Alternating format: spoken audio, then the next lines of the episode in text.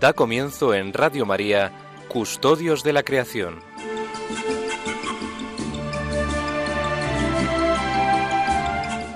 Dirigido por Lorena del Rey.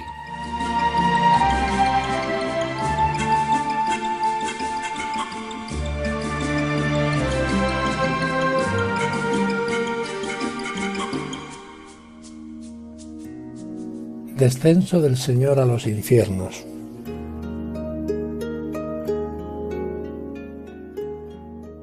¿Qué es lo que hoy sucede? Un gran silencio envuelve la tierra, un gran silencio porque el rey duerme. La tierra temió sobrecogida porque Dios se durmió en la carne y ha despertado a los que dormían desde antiguo.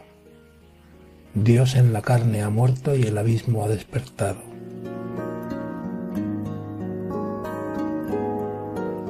Va a buscar a nuestro primer padre como si fuera la oveja perdida quiere absolutamente visitar a los que viven en tinieblas y en sombra de muerte. Él, que es al mismo tiempo Hijo de Dios, Hijo de Eva, va a librar de su prisión y de sus dolores a Adán y a Eva.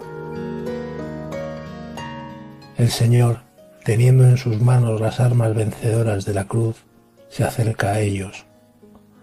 Al verlo nuestro primer padre Adán, asombrado por tan gran acontecimiento, exclama y dice a todos, Mi Señor esté con todos. Y Cristo respondiendo dice a Adán, y con tu espíritu. Y tomándolo por la mano le añade, Despierta, tú que duermes, levántate de entre los muertos y Cristo será tu luz. Yo soy tu Dios, que por ti y por todos los que han de nacer de ti, me he hecho tu Hijo. Y ahora te digo, tengo el poder de anunciar a los que están encadenados, salid, y a los que se encuentran en las tinieblas, iluminaos, y a los que dormís, levantaos.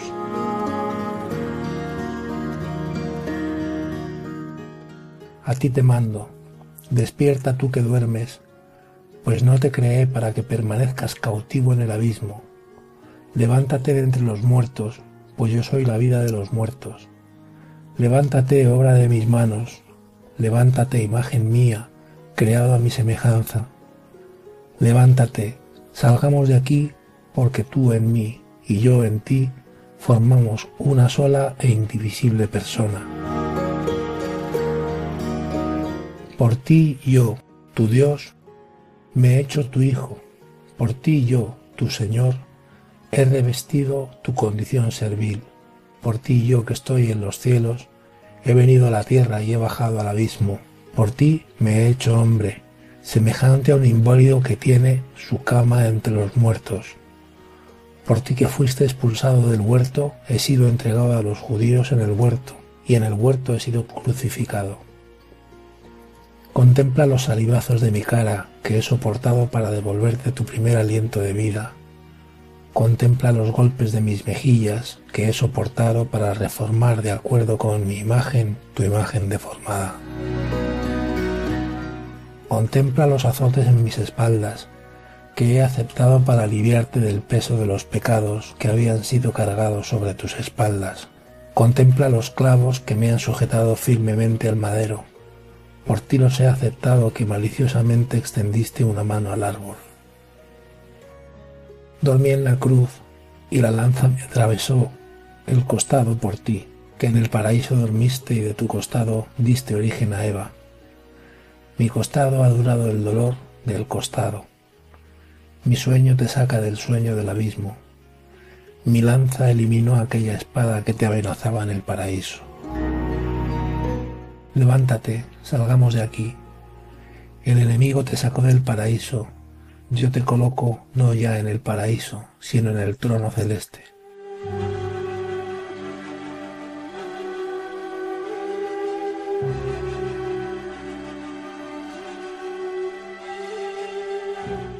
Te prohibí que comieras del árbol de la vida, que no era sino imagen del verdadero árbol. Yo soy el verdadero árbol, yo que soy la vida y que estoy unido a ti coloqué un querubín que fielmente te vigilará. Ahora te concedo que el querubín, reconociendo tu dignidad, te sirva. El trono de los querubines está preparado, los portadores atentos y preparados, el tálamo construido, los alimentos prestos, se han embellecido los eternos tabernáculos y las moradas, los tesoros abiertos, y el reino de los cielos que existe antes de los siglos está preparado.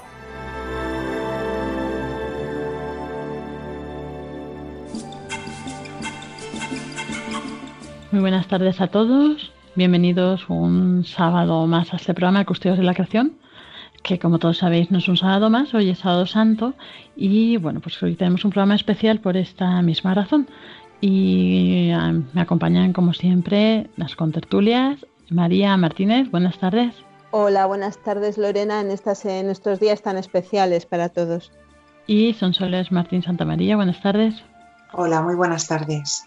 Y bueno, pues como comentábamos, hoy rompemos el ritmo del programa en el que vamos tratando pues este documento de a los cinco años de la Laudato Si y vamos a tener un programa especial eh, pues de Sábado Santo relacionado con el tema que nos ocupa de la creación. Para ello pues tendremos eh, expertos en el tema, el profesor Don Ángel Castaño de la Universidad de San Damaso, eh, aquí en Madrid, y eh, profesor de escatología. Y también tenemos un testimonio que nos trae María Martínez. Eh, ¿Nos puedes contar, María, brevemente eh, en qué consiste? sí, pues mira, vamos a hablar con, Alba, que es una joven de, que ahora vive en, Solsona, en Cataluña. Y bueno, a raíz de, como estamos en, esperando, ¿no? Esperando la, la, Pascua, que es este tiempo en el que sobre todo celebramos la resurrección, pero también renovamos nuestras promesas bautismales, pues ella nos va a contar eh, su historia de conversión eh, a la fe y qué tiene que ver el cuidado de la naturaleza con ello, cómo, ha vivido las dos cosas juntas. Es un testimonio muy bonito. Pues nada, estamos deseando escucharlo. Y bueno, no sé si nuestros oyentes saben lo que hemos escuchado al principio del programa, que se lee en el oficio de lecturas, que es la homilía del Grande y Santo Sábado. Y bueno, pues como habéis podido escuchar, es muy bonita. Pues así vamos a pasar ya directamente a la entrevista. Así que, eh, pues eh, si queréis acompañarnos, no lo dudéis.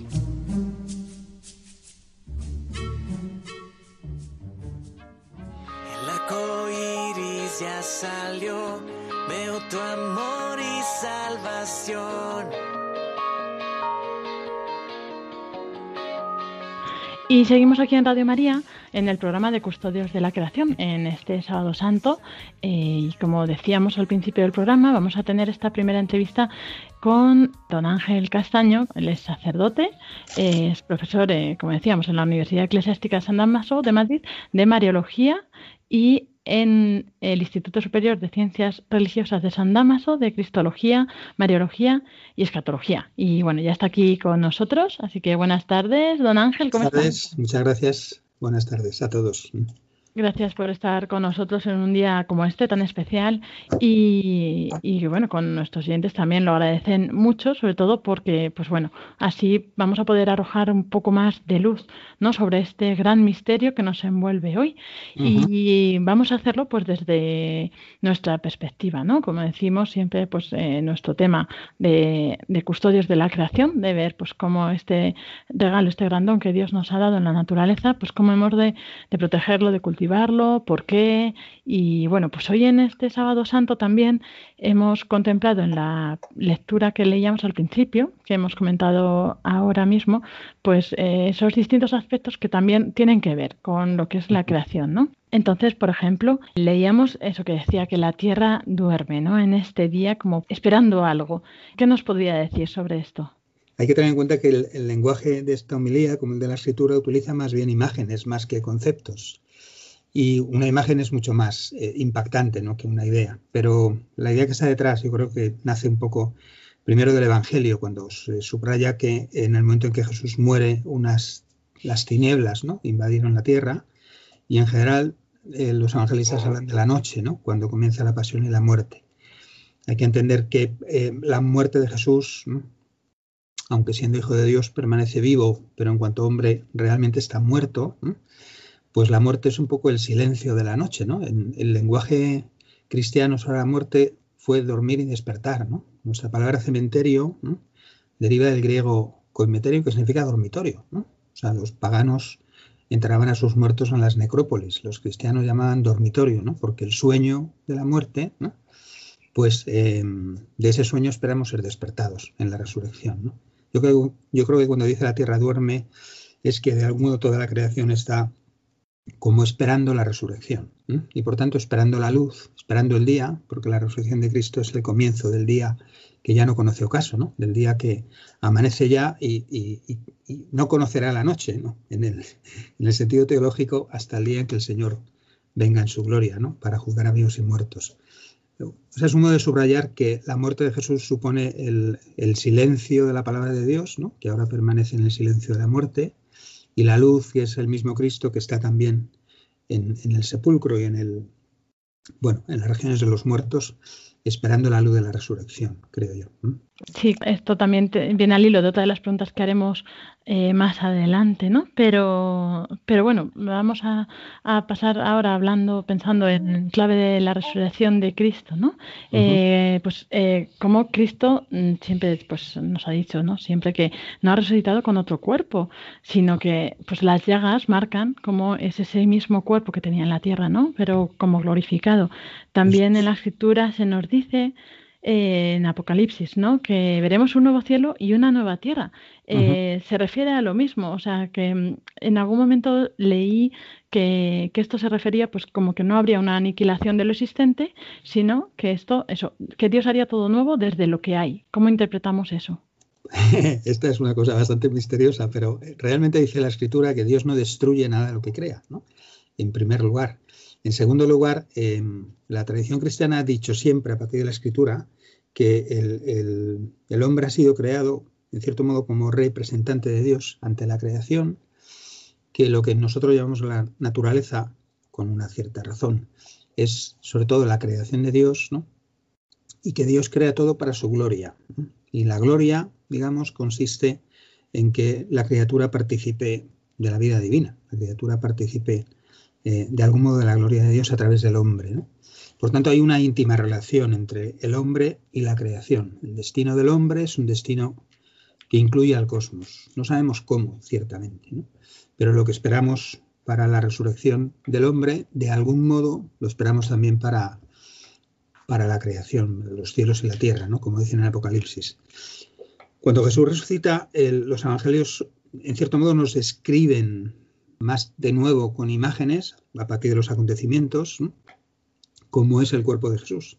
Él insiste que es él mismo, que soy yo, que no es un fantasma, que tiene carne y huesos, ¿no? Por tanto, se subraya que la resurrección es corpórea, con un cuerpo humano y con el mismo cuerpo que forma parte de nuestro ser. Pero vemos en el Evangelio que este cuerpo resucitado ya no está sometido a las leyes actuales de la física, de la biología. ¿no? Eh, digamos, se hace presente en un lugar mm, cerrado a calicanto, está en Jerusalén y de inmediato está en Galilea. ¿no? Es decir, es un cuerpo que ha superado las leyes de la biología y de la física. Eh, no tenemos propiamente hablando una explicación del cuerpo resucitado, aunque sí tenemos algo en San Pablo. En la primera carta a los Corintios, en el capítulo 15, hablando justamente de la resurrección de los muertos, de la resurrección futura, pero lo que se dice se puede aplicar a Cristo también, es que es el paso de un cuerpo animal, cuando dice animal, quiere decir de un cuerpo eh, que tiene cuerpo y alma, a un cuerpo espiritual, es decir, un cuerpo espiritual es transformado por el Espíritu Santo. ¿no? Por tanto, del cuerpo natural, el nuestro, que es cuerpo y alma, a un cuerpo transformado por el Espíritu, por el Espíritu Santo. El paso de lo mortal a lo inmortal, de lo corruptible a lo incorruptible, de esta carne nuestra que está por glorificar a la carne gloriosa. De modo que es una transformación de la que se nos dan, digamos, conceptos que nos permiten ayudarnos a entender, pero que no desvelan del todo el misterio. Y lo que hay que decir de nuestra esperanza en la resurrección de la carne, como decimos en el credo, de algún modo hay que decirlo análogamente de los cielos y la tierra, aunque aquí haya todavía más misterio. Pero Santo Tomás, cuando se enfrenta a esto, Santo Tomás Aquino, y se plantea eh, cómo serán los cielos nuevos y la tierra nueva, cómo será la corporeidad de los cielos nuevos y la tierra nueva, pues dice algo obvio, que tampoco nos ayuda demasiado, pero que es que no puede decir más. Dice, pues la corporeidad de los cielos y la tierra nuevos será semejantes a la corporidad del resucitado. Lo que quiere decir que en el fondo la esperanza es para toda la creación, no solo para el hombre. Solo el hombre verá a Dios, ¿no? solo los bienaventurados verán a Dios, pero el hombre está unido al cosmos. Por tanto, la gloria de Dios que irradia en el hombre será de algún modo eh, dada también a la creación o a lo que de la creación se conserve en la vida eterna. No, no sé si es un poco confuso, pero no hay... no, no, no, yo creo que queda claro. Y bueno, relacionado con esto, otra de las preguntas que quería hacer sobre, pues eso, ya que estamos hablando de la vida eterna, eh, porque mm, yo creo que eso, como nos quieren mostrar una imagen del cielo como muy, no sé, muy ñoño, muy soso, no sé cómo explicarlo, ¿no? Pero al final, mm, o sea, será como otro paraíso, ¿no? Y como decíamos, con lo de los cielos y la tierra nueva, todo lo creado en principio, ¿no? Eh, pues en otro, de otra forma que ahora no entendemos, ¿no? O que no sabemos explicar, pero en principio estará ahí, ¿no? Entonces, mm, ¿cómo, ¿cómo, podemos eh, vencer ¿no? a esa imagen y qué podemos esperar realmente, ¿no? De, del paraíso. Sí, cuando, cuando me preguntan de esto siempre acudo a una anécdota personal y es que mi sobrino llegó un día a casa de, de mi hermano y de su mujer, de sus, padres, que había vuelto a la catequesis parroquial y le habían estado hablando de la vida eterna y no consiguió dormir en toda la noche, porque le aterrorizaron con un eterno aburrimiento, dijo él mismo, ¿no? Entonces, por desgracia es esta un poco la imagen, ¿no? Que a veces se da. Es muy curioso que cuando los evangelios nos dan de nuevo imágenes del cielo, emplean básicamente dos, que son el banquete de bodas, las dos aparecen también en el Apocalipsis como descripción de la. Y la ciudad, el banquete de bodas y la ciudad.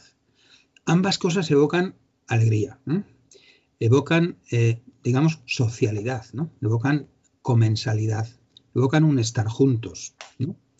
Em, y, cuando, y si vamos, digamos, a, a, datos menos, menos de imagen, pero básicamente en el Nuevo Testamento y en la tradición de los padres, digamos que las dimensiones del cielo o de la vida eterna serían tres, eh, por este orden más o menos, ¿no? Estar con el Señor, estar con Cristo, en comunión con Cristo, por tanto, estar en comunión con la Trinidad, viendo a Dios cara a cara, ahora lo comento, y finalmente la comunión de los santos. Pero la comunión de los santos en los santos padres es como la sociedad de los santos, ¿no? la compañía de los santos, si podemos decir la amistad y el amor de los santos. El estar con Cristo es vital, es estar, estar plenamente incorporados a su cuerpo. Y el ver a Dios evoca siempre conocimiento y amor.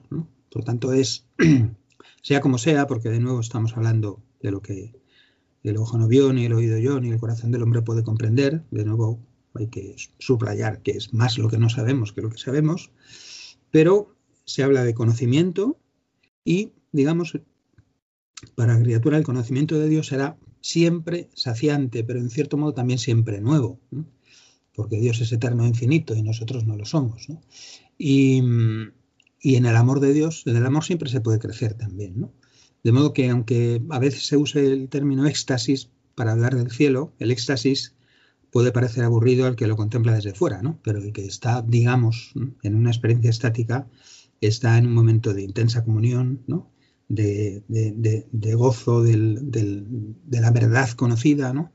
Y de, de, gozo también por el amor conocido, ¿no? De modo que no será tampoco un amor individual a Dios, ¿no? Sino que será también como la suma de todos los amores de los santos, ¿no?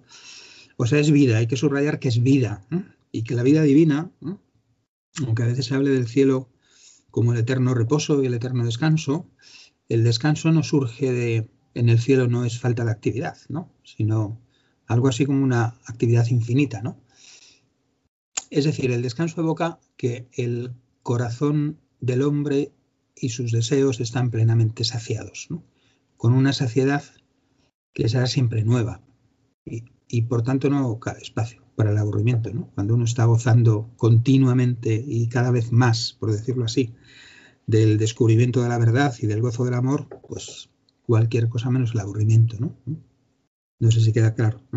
Sí, y en esa, en esa vida en plenitud a la que estamos llamados en, mm. el cielo, pues esa vida en plenitud también podemos vivirla, ¿no? En, parte, no en plenitud, pero, pero, pero ahora, ¿no? Y, y, de hecho, pues ahora que estamos en el Sábado Santo y en esa después de la noche del, Monte de los Olivos, del eclipse solar de la Pasión. Esto lo recrea así Benedicto XVI, ¿no? el eclipse solar que supone la pasión y la muerte de Jesús. Ahora estamos en la noche del, sepulcro, pues estamos esperando lo que sería ya esta noche, ¿no? en la vigilia pascual, es la, con el relato de la creación del mundo, lo que hacemos es em, bueno, revivir ese momento en el que Dios crea la luz, ¿no? Dice que exista la luz y existió la luz. Esta noche resucitará Cristo y, será la nueva luz. El Cristo resucitado y vivo. Y, realmente es recrear la creación, ¿no? Esto es la nueva creación a la que estamos llamados y que podemos llevarla a nuestra vida de fe presente, ¿no? por supuesto esperándola del cielo, pero pero también en nuestra vida eh, presente. ¿Cómo, cómo mm, hacemos este paralelismo eh, así de esta manera personal? ¿Cómo, ¿Cómo, se, podríamos decir que podemos acoger esta nueva creación en nuestra vida de fe? Bueno, primero subrayo que es verdad que eh, el Evangelio dice que la vida eterna comienza ya, ¿no? Si nos damos cuenta, ¿no? En la vida cristiana, a partir del bautismo, estamos ya con el Señor, ¿no? En la iglesia estamos ya con Cristo. Cristo está con nosotros en la celebración de los sacramentos, ¿no?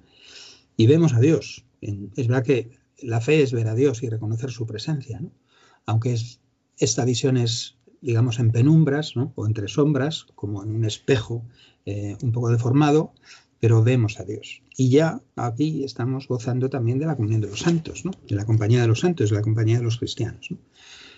Entonces, eh, en la medida en que vivamos la fe con profundidad, Jesús lo dice, ¿no? El que cree en mí tiene ya la vida eterna y el que come mi carne y mi sangre tiene ya la vida eterna, ¿no? Por tanto, se trata de cuando los discípulos vivimos en comunión con la Iglesia profundamente la fe, la esperanza y la caridad, pues estamos ya en la vida eterna, que de nuevo no es solo para nosotros, ¿no? Sino para toda la creación, para toda la creación y para todas las criaturas, ¿no? En ese sentido, como han insistido los últimos papas, ¿no? porque esto no es solo, solo cosa de Francisco, aunque él haya dedicado una encíclica al tema, eh, el cuidado de la creación, el cuidado de las criaturas, precisamente adquiere su valor porque están destinadas a la gloria, ¿no? porque no están destinadas a pasar. ¿no? De modo que cuando nosotros eh, comprendemos el mundo como creación y por tanto como objeto del amor de Dios que está destinado a que la gloria de Cristo reine en, su, en su ser, en cierto modo, aunque no sepamos con detalle cómo, pues estamos ya también anticipando para las criaturas la vida eterna. ¿no? Es decir, hay, miles de posibilidades, pero cualquier cosa que hagamos para que, digamos, eh, sea posible este desarrollo eh, humano integral y por tanto este desarrollo también del, del, mundo humano que se nos ha dado, ¿no? Pues de la Tierra, pues eh, consiste también, o sea, supone también hacer presente la vida eterna, ¿no? En esta historia nuestra. Sé si respondo bien a la pregunta. Perfectamente. Sí, perfectamente.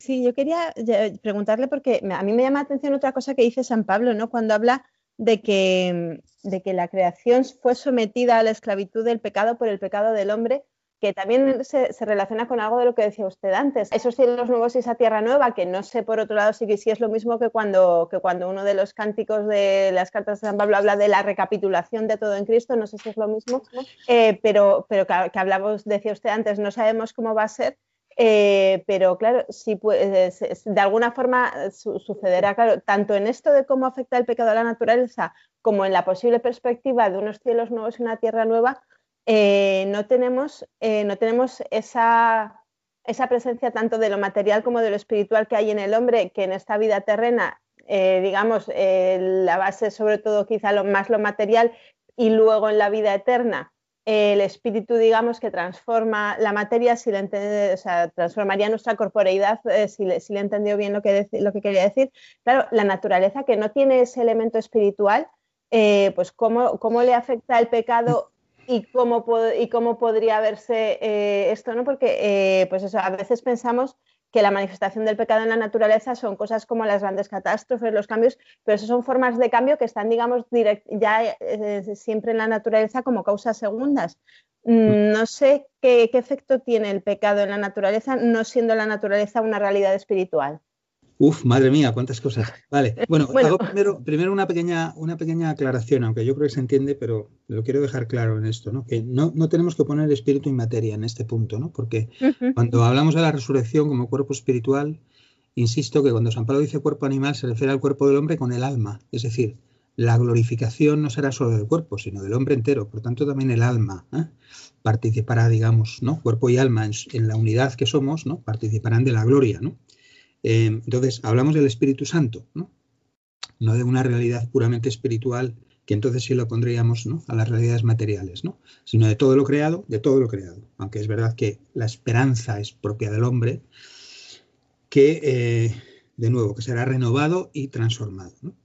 Eh, evidentemente, em, esto a veces, por una lectura demasiado literal o demasiado poco, poco formada, digamos, sobre todo el Antiguo Testamento, pues eh, podemos tener la impresión de que esta, esta, creación que parece volverse contra nosotros, en, los, en, las grandes catástrofes, volcanes, ¿no? diluvios, eh, terremotos, etcétera, sería consecuencia del pecado, pero esto no hay quien lo sostenga. Bueno, aunque habrá quien lo sostenga, quiero decir, ¿no? Pero la genuina tradición católica, vamos a ver, el pecado no tiene la fuerza de cambiar las leyes de la creación. Eh, este es un terreno en el que, por un lado, la ciencia, la ciencia, no, la ideología, tiene su campo propio de investigación y en la medida en que es una verdad contrastada, pues forma parte de lo que nosotros estamos llamados a defender porque la fe no se pone a la razón, pero desde la propia fe entendemos, Dios ha creado un mundo bueno, pero un mundo no, no perfecto, no perfecto en el sentido de no acabado. Y por tanto, es un mundo en, digamos, en... Voy a emplear la palabra evolución, aunque eh, no estoy hablando ahora de la evolución de las especies, que tampoco es, digamos, para la fe un peligro, el peligro es el evolucionismo como, como ideología, ¿no? ¿no? ¿no? la concreta evolución de las especies, un mundo en progreso, un mundo que está creciendo, ¿no? un mundo que se va formando, ¿no? y por tanto es un mundo dinámico. ¿no? Si, no sé, si imaginamos un mundo acabado, pues sería un mundo, un mundo estático, las montañas serían siempre las mismas, no, no experimentaría cambios el paisaje. ¿no? Es decir, eh, las leyes de la geología, de la física, de la química, pues proceden del orden que Dios ha dado a la creación. Y, efectivamente, la Tierra sabemos que se ha, formado a base de volcanes y terremotos. Eso ya existía antes del pecado original. Por tanto, no es que el pecado haya de repente vuelto del revés las leyes de la naturaleza, las leyes de la creación. Sean cuales sean, porque tampoco las conocemos tanto. Los mismos científicos oscilan muchas veces ¿no? en el punto. El efecto del pecado sobre la creación es a través del hombre. Cuando San Pablo dice esto, que la creación ha sido sometida a la vanidad, bueno, yo creo que quiere decir varias cosas. Una es esta, ¿no? La creación tiene una voz, ¿no? A ver, Dios ha creado todo y el hecho de que las cosas existan, ¿no? Son ya como una respuesta no voluntaria, evidentemente, ¿no? de las criaturas al amor de Dios, ¿no? Dios las llama a la existencia y existen. El hecho de que existan, digamos, ya es eh, las pone en cierto modo. Como, como, como receptoras, ¿no? Del poder y de la fuerza de Dios.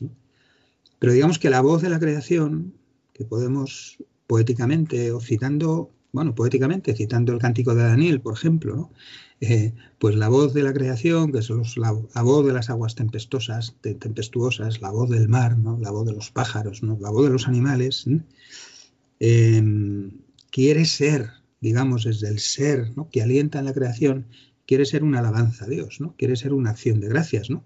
Es lo que cantamos en el cántico de Daniel, criaturas todas del Señor, bendecid al Señor. Aguas, ¿no? Vientos, bendecid al Señor.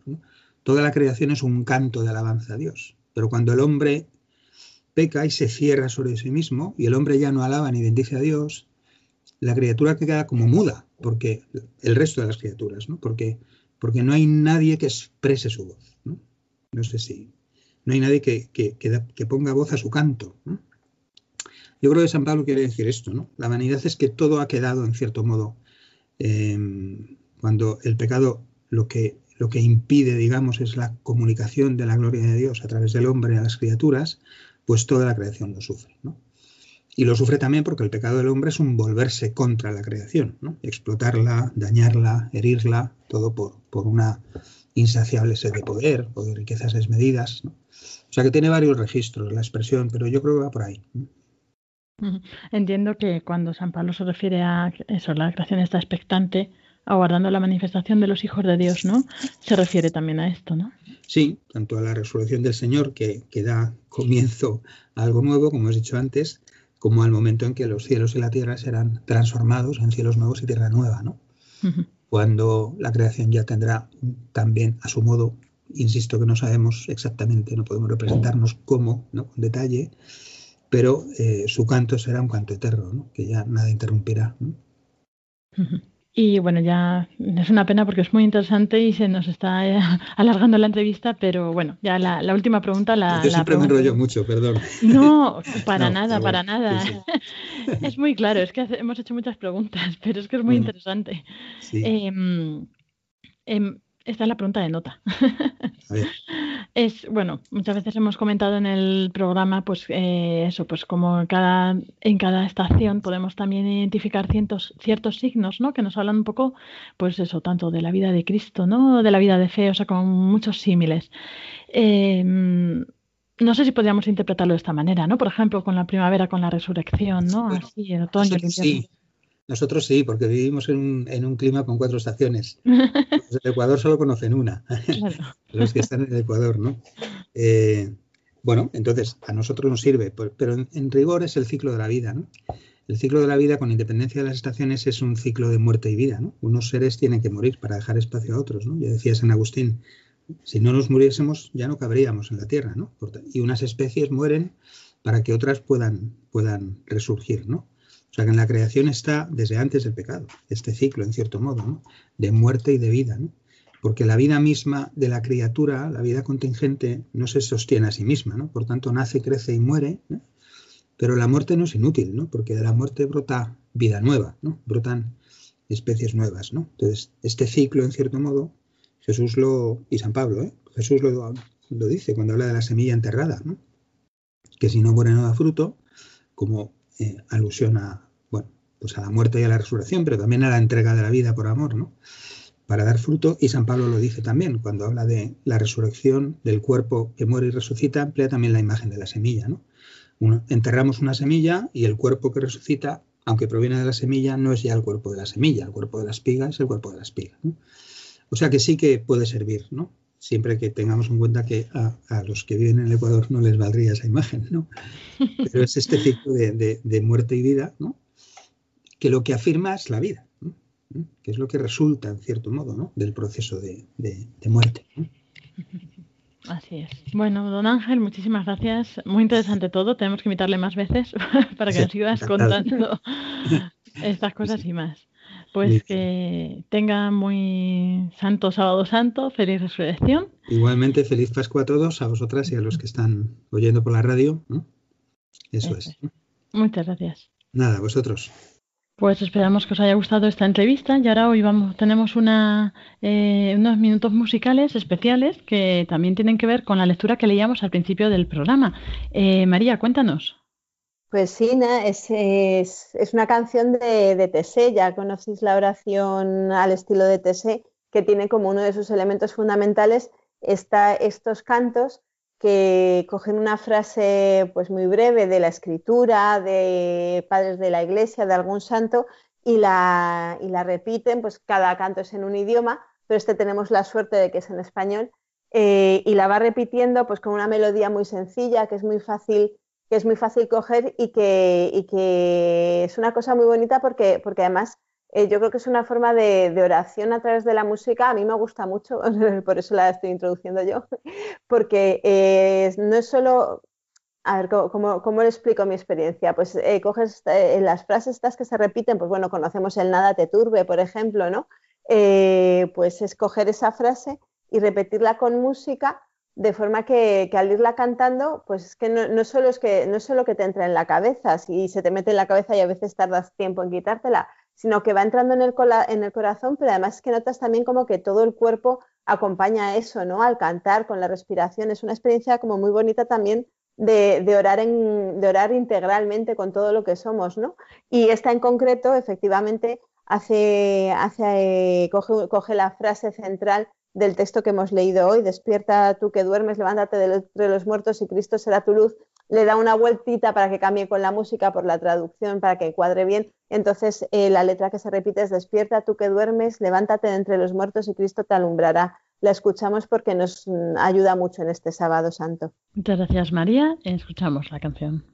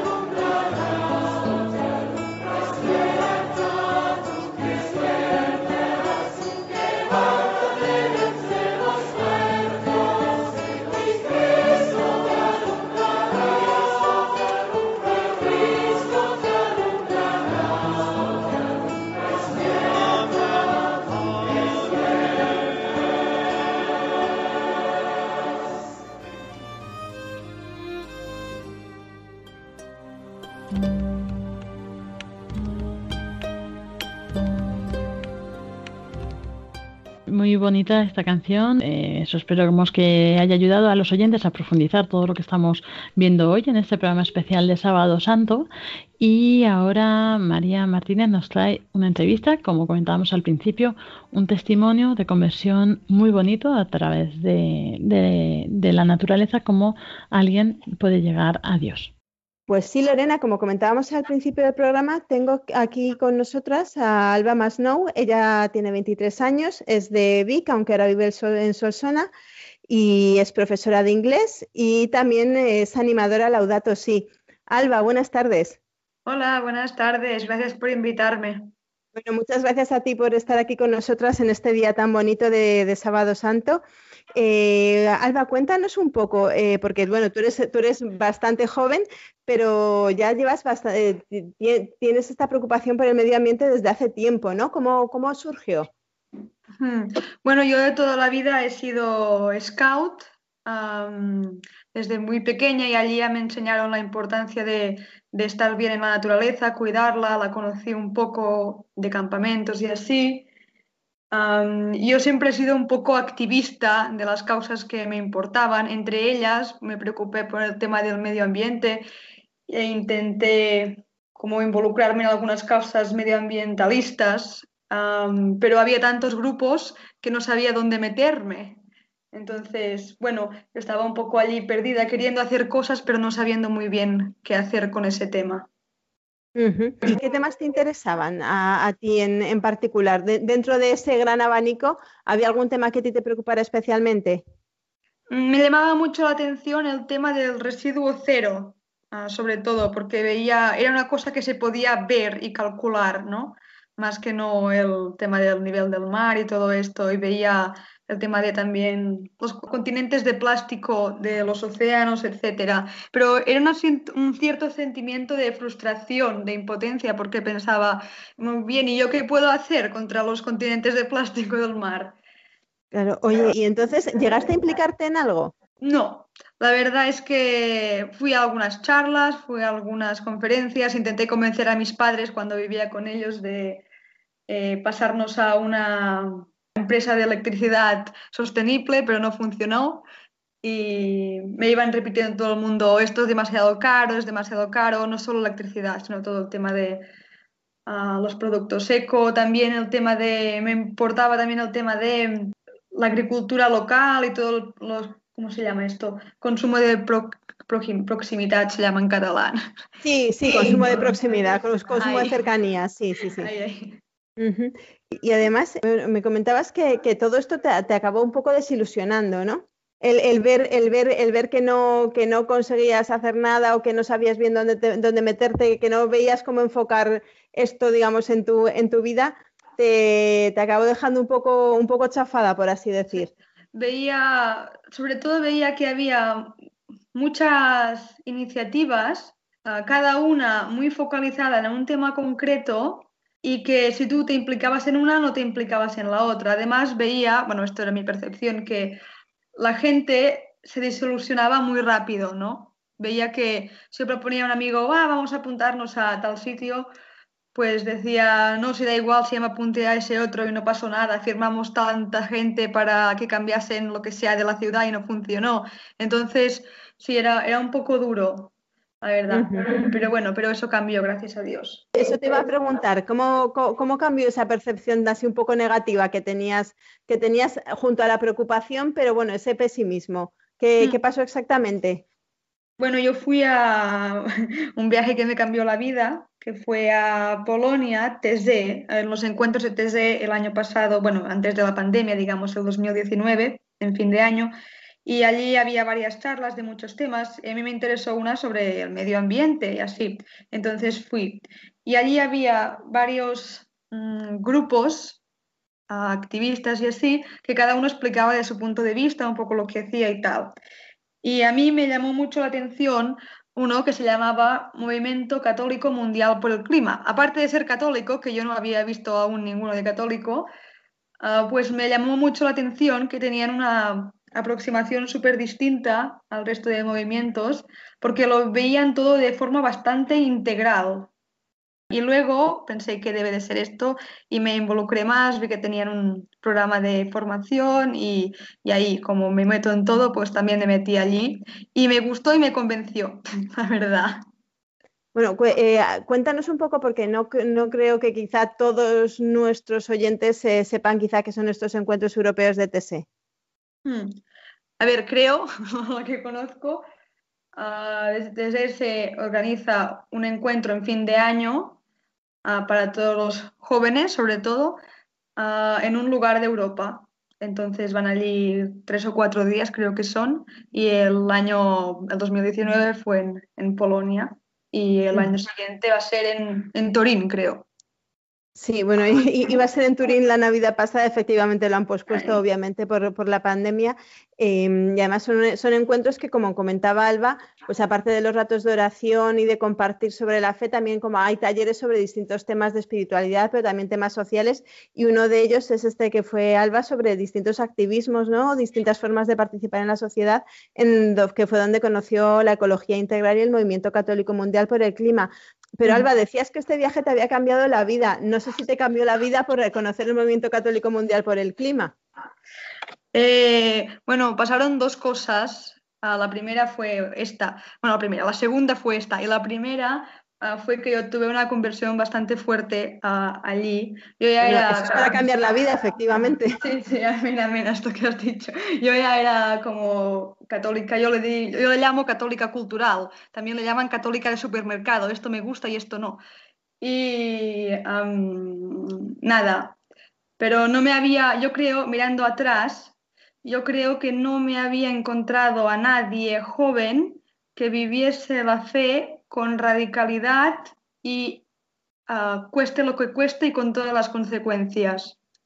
Y allí, pues aparte de, los, ratos de oración, que, el Señor se hizo muy presente, aparte de esto, pues conocí a, una persona que, mm, que era el chico que llevaba nuestro grupo, que me cambió como la visión de lo que es ser cristiano y me di cuenta de que no bastaba con creer, Bastaba, o sea, necesitabas cambiar tu vida como consecuencia de haber descubierto a Cristo en tu vida. Entiende lo que quiero decir un poco, esto es lo que sentí. Y en parte, aparte de, los temas personales que me dispuse a cambiar después de eso, uno de esos temas de, radicalidad fue el tema de la eh, ecología, ¿no? Y a medida de que me, que me involucré en el tema del movimiento católico mundial por el clima, pues vi que, que encajaba, ¿no? Que mi que la idea, o sea, que todo se alineaba,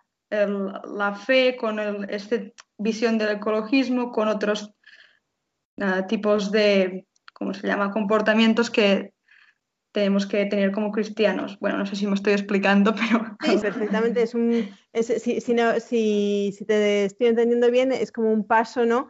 de, tener unos, unas ciertas creencias, unas ciertas ideas, a ver que eso se tiene que reflejar en todas las facetas de la vida, eh, incluso aunque nos cueste a veces cambiar algunos aspectos, ¿no? Pero, pero esto que, que, puede parecer un poco duro quizá a quien lo vea desde fuera, a, ti al contrario, por lo que has comentado antes, eh, te dio como una nueva luz y un nuevo optimismo. O sea, tú ves, eh, miras a la cuestión ambiental con más optimismo desde tu conversión y desde que conoces la ecología integral que lo que lo veías antes, ¿no? ¿Por qué? Lo que a mí me cambió mucho, bueno, en la formación de animadora a la datos sí, lo que me cambió mucho la visión no fue tanto la explicación de la situación del medio ambiente y los temas técnicos, sino las razones por las que nos importa cuidar la creación como cristianos. Ah, y recuerdo algunos puntos clave.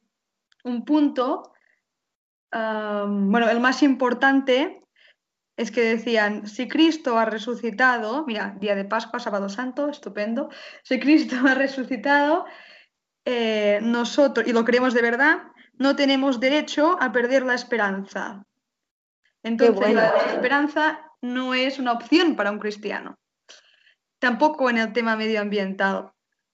Ah, también pienso, reflexionar también que el hecho de confiar que Dios cuida de su creación que no somos nosotros Dios, esto también relaja mucho, entiéndeme. Y luego, esto una cosa. Y la segunda cosa fue el tema de, ver la naturaleza no como una cosa utilizable solo, sino como que Dios está ahí, ¿no? Y que podemos conocer a Dios a través de nuestra interacción con la naturaleza. A Dios lo podemos conocer a través de las escrituras, a través de la experiencia personal y a través también de la creación, en este caso la naturaleza. Y lo que yo vi en la ecología integral era que todos los movimientos en los que había estado trataban la naturaleza, o sea, el objetivo de salvar la naturaleza era tener recursos para los humanos, ¿no? Del estilo, si no lo cuidamos, se extinguirán los recursos y nosotros nos moriremos. Y como no queremos morir, pues la salvamos. Pues en este movimiento, bueno, en el enfoque Laudato sí, uh, la, naturaleza, la naturaleza debe crearse, ay, debe crearse, no, señor. La naturaleza debe cuidarse. Debe cuidarse uh, porque la queremos y porque queremos proteger al Señor, entiéndeme, o sea, proteger lo que el Señor ha creado. Y, esto para mí fue, o sea, no, utilizar la naturaleza, sino tener una relación más ah, sana, natural con, con, ella, natural, intenso. Y bueno, un poco así. Y luego también, finalmente, el tema de empezar por el corazón y por las relaciones humanas porque tiene un enfoque muy comunitario local, ¿no? En, plan, tener una red social sólida, sana, para cuidar la naturaleza local. Esta es un poco la ideología. Y todo esto a nivel mundial, pues crea pequeñas comunidades que cuidan de su entorno. Entonces, ver cómo la ecología no es solo un tema político-económico, sino que la ecología mm. del corazón también existe y la ecología de relaciones también existe, en el sentido de cómo queremos proteger la naturaleza y no usarla si usamos a nuestros hermanos y a nuestros amigos y a nuestra familia. Entonces, la conversión del corazón, de, de la pureza del corazón y la pureza de mirada respecto al otro, respecto a, a uno mismo y a la naturaleza, pues la conexión de todo esto para mí hizo mucho sentido y, ya nunca más estuve desesperanzada. En ese sentido también hay otra, es un, poco, un pensamiento un poco apocalíptico, ¿no? Pero pienso, bueno, al final el Señor, aunque todo se acabe, la naturaleza y tal, lo volverá a hacer renacer todo al final, dicen. Bueno, pues efectivamente, efectivamente, está un poco esto también en relación, mira qué bonito, hemos eh, terminamos con este, con este recordatorio de la entrevista que acabamos de tener antes, antes de ti con el padre Ángel Castaño. Así que nada, como veis, todo está conectado, como insiste el Papa en Laudato Si. Así que nada, pues te damos muchísimas las gracias, Alba, por, por este testimonio, por demostrarnos que efectivamente pues eh, la conversión, que es ese encuentro con el Señor resucitado que, que vamos a celebrar esta noche y, a partir de, estos días, eh, pues esa, esa, conversión es lo que nos puede dar esperanza y motivos para, enfrentarnos de una forma pues como diferente, ¿no? Como Alba, como Alba, como tú conociste, eh, a esta, como tú has experimentado, ¿no? Ah, pues estas cosas que bueno, que donde aunque sean problemáticas, siempre hay esperanza. Así que nada, pues eso, te damos las gracias, Alba, por estar aquí con nosotros. Te deseamos una santa noche y muy feliz Pascua a ti también. Muchas gracias igualmente y a todos los oyentes igual.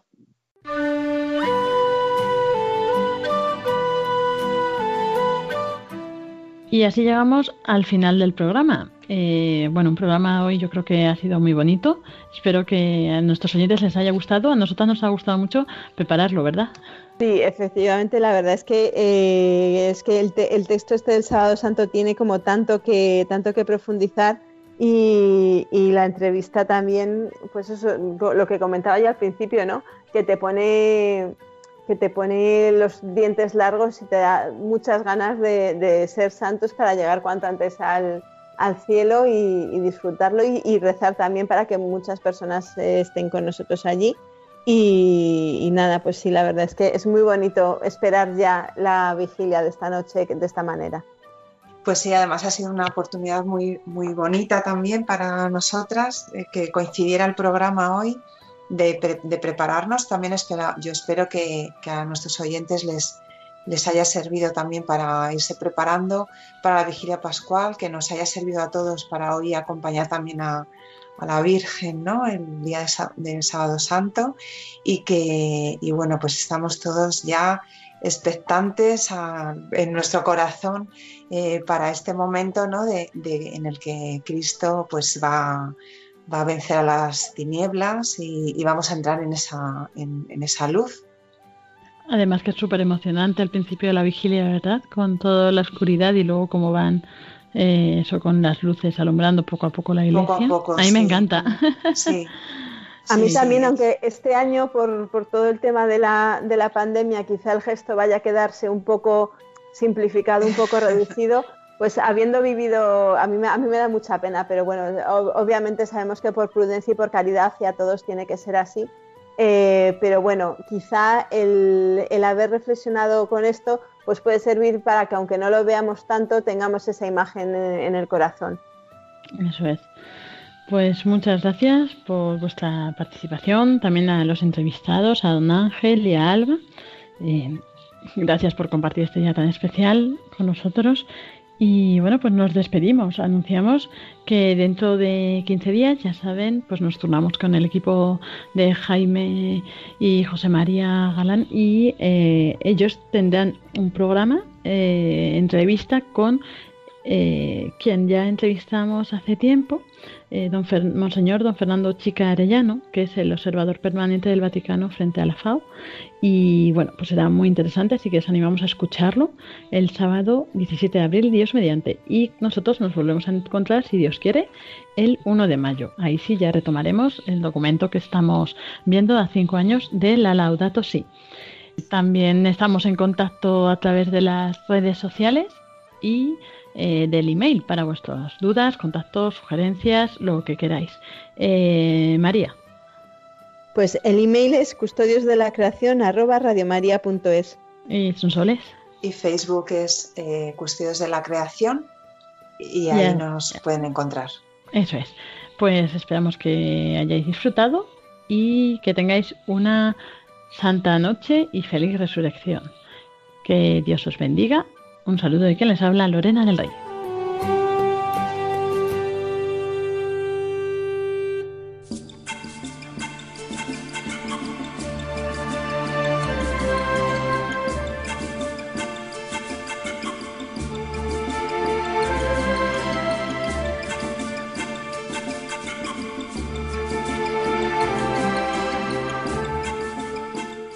Acaban de escuchar el programa Custodios de la Creación, dirigido por Lorena del Rey.